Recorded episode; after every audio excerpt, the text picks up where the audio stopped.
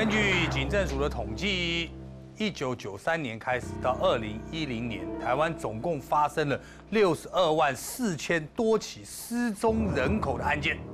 当时有一万四千多件的案子到现在还是没有破，就是意思就是人还没找到。那这些人到底去哪里了呢？这个案子是这样啊，这个妈妈呢，她嫁给了一个呢会吸毒的人，嗯，然后家里面的人反对了，可是她已经呢，已经奉子之命，所以已经怀孕了，所以只好呢又嫁给了这个这一个有吸毒的人。小孩子生了之后呢，开始呢这个呢这个毒虫对家暴，嗯，照三餐打，要钱，然后要去买毒干嘛的打，那打呢？只打了一年呢，这个女生算聪明，这个妈妈就说：“哎呦，这样子，这样子，她她绝对没有办法呢，会变成一个好人，所以她就选择离婚。可离婚的时候呢，在监护权上面的判呢，结果法官把这个监护权呢判给了爸爸。那妈妈怎么办？就就只能过去偶尔去探视而已啊。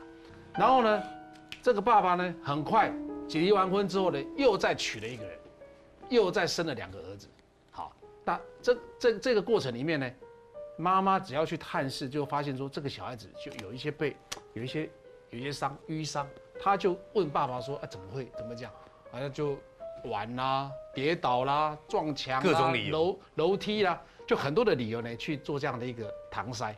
那妈妈呢心中有一个疑问，可是他监护权不在他手上，他又无能为力。他在要去看小孩的时候呢，小孩子说：“哎，人不见了，为什么不见？连爸爸也不见了。”为什么爸爸那时候毒品啊、偷窃啊，就窃到了什么，就通缉犯了，嗯，变通缉犯，所以他呢就消失了，带着女儿就就不见了。那不见得，那个妈妈就非常着急，到处去找，到处求神问卜，到处要希望能够赶快把这个呢女儿的下落呢找出来。她也去报警，警方说你是他监护人吗？不是，那你没办法报警。结果呢，妈妈有一天晚上做梦，梦见什么？梦见女儿呢，那天刚好清明节，然后女儿呢到梦里面来，全身是血，告诉她说：“妈妈，你为什么不要我？”然后她妈妈呢，真的哭醒了，就很强烈的不祥的预感，我这女儿是不是有事？就赶快呢再去跟警方报警。好了，那个时候呢，女儿已经满九岁了，社会局呢再再这么一查，奇怪，满九岁了，这为什么到现在还没有去念书啊？赶快通报警方。好，结果呢？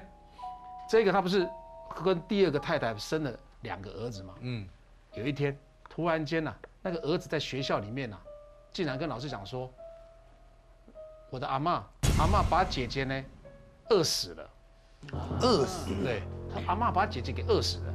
那个时候呢，那个爸爸不是带着他的这个女儿啊，还有这个两个小孩子，是跟回到土城去跟他爸爸妈妈住在一起。嗯。还有他的妹妹。他住在一起，在那个时候呢，他后来他才是因为毒品被通缉，他就跑路嘛。可是呢，在那个过程里面，显然可能是他的阿妈或者是他的他家里面的人也没有善尽照顾的这种真，可能也有虐待的的这种嗯倾向啊。所以儿子这样讲的时候呢，哎呦，那个老师还好，还蛮机警的，他赶快呢通报这个警方社会局说，这个可能是一个高危险的家庭。所以老师都可以通报学校，学校要通知社会。这个事情呢，警方把它链接在一起，就报警，检察官来侦办。哇，那检察官当然那当然就指挥警方去赶快赶快去找找这个人。哎，最后找到这个人了。这个姓江的这个爸爸呢落网，落网之后呢问说：那你女儿去哪里了？他说：女儿，我怎么知道她去哪里？我在跑路啊，我怎么知道？他也不，他也否认说他有把女儿给带走。他说，因为他的后来再娶的那个太太啊，也是因为诈欺案，也是被关，也是一个问啊，哈，什么是生活上面大概也不，也很复杂，就很就很复杂。所以呢，两个后来推来推去，他说他把他女儿带走，他说没有啊，我不是留留给你吗？所以变成检检警呢，因为你没有看到尸体，没有看到确实的证据，你也不能够说谁干的这个事情，或者是小孩子是不是死掉了。检察官呢就不断的借题。借题出来，然后呢，一次、两次、三次、四次，到第五次，哦，喂他一点什么呢？不是毒品哦，香烟啊、槟榔啊，干嘛？给他点好处了，套点交情嘛。这个时候呢，那一个爸爸呢，才有一点动摇，对，动摇了，他才呢忍不住，听说也是在经常会梦见，可能他的女儿呢来找他干嘛的，所以他就有点崩溃了。再说再给他一点亲情的那个呼唤，他就说没有错，是他失手一巴掌把你给打死。谁相信？检警都不相信，一巴掌就可以打死。通常都这样，都都讲说他一巴掌打下去，他不小心跌下去，去撞到哪边或吓死了。其实呢，都是长期虐待。他就把那尸体呢，就近在土城山区就埋了。嗯，检警呢就带着他呢去挖，果然挖出来已经是一堆白骨。这个可怕，爸爸自杀了，太太这个行踪成谜了，全部真的只有一个原因，就是吸毒。故事里面的男主角呢，姓林，双木林，他是独子，狗囝。他的爸爸非常的疼他，非常的爱他。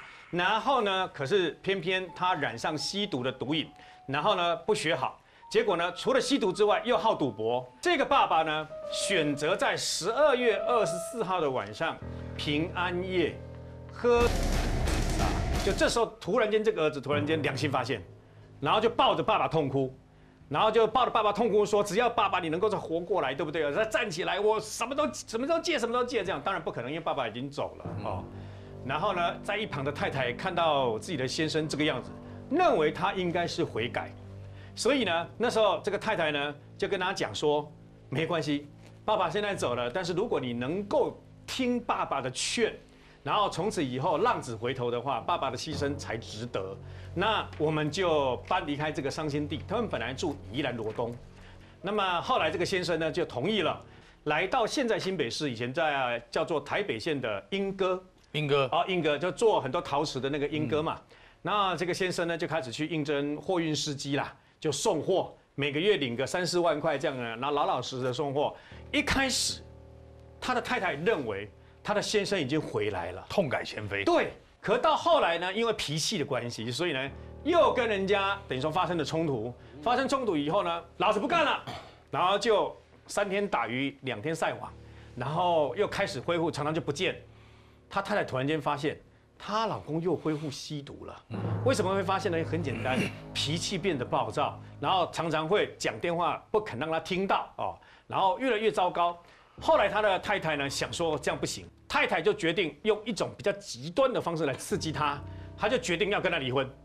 他说：“那我就跟你离婚，但是为了表示我不是因为有男朋友，嗯，哦，所以呢，我虽然跟你离婚，但是我还是住在这个家，还是照顾我们两个孩子。有有朝一日，我希望你戒掉毒瘾跟赌博恶习，我们重新再结婚。但是因为这个先生吸毒了以后呢，所以娘家这边有点担心呐。当时是在娘家的拜托下。”妹妹跟着同居人一起住进来嘛，因为避免哥哥打她嘛，打打她嫂嫂嘛。但有一天呢，这个小姑回来了以后，哎，奇怪，都没有看到嫂嫂，因为嫂嫂先下班嘛，没有看到嫂嫂。然后问他哥哥，哥哥就跟他讲说，哦，他台中有朋友，啊有事，所以请他南下台中去了，那就没有当做一回事嘛。可是过了几天以后，哎，没有回来啊。然后结果那一天呢，他的哥哥突然间跟他妹妹说，你要跟你同居人搬离开这里。为什么呢？因为我吸毒的事，警方已经盯上了，可能连你们到时候来抓我，连你们一起抓走，所以我要搬家。那结果就在这个时候，他心里就觉得怪怪的，嫂嫂怎么会不告而别？因为以前都没有这个没有这个样子啊。就在这个时候呢，娘家的这个等于说啊，娘家的岳母找上了这个妹妹，说很怪呢，我们家的女儿从来没有那么长一段时间没有跟娘家联络。他说：“我女儿失踪有有怪怪的，很怪。这个不是一般的失踪问题，这可能已经发生命案了。后来结果呢，是一件事情啊，压倒整个那个骆驼最后一根稻草。伊都揣这个小姑去猛行，问神明，神明附身在鸡童身上了以后呢，就跟他讲：哇，跳跳，西跳跳，人已经死了，而且直接讲先生杀的，直接这样讲哦。然后这个小姑一听，呛，心里呛一下，你知道吗？”因为哥哥曾经在嫂嫂失踪的那一天，莫名其妙叫他从电动玩具店下班的时候，顺便去帮他买两个大型的行李箱。嗯，而后来嫂嫂失踪了以后呢，这两个他买的大型行李箱不见了。嗯，他心里就有个不祥之兆，会不会跟这个有关系呀？他就赶快赶回宜兰罗东的老家。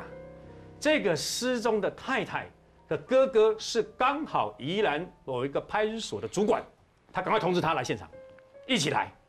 来了以后呢，两个人就在他们那个老家的庭院到处找，到处找，结果发现有一块木板遮着的一块地，一掀开，一股浓浓的尸臭味冲上来了。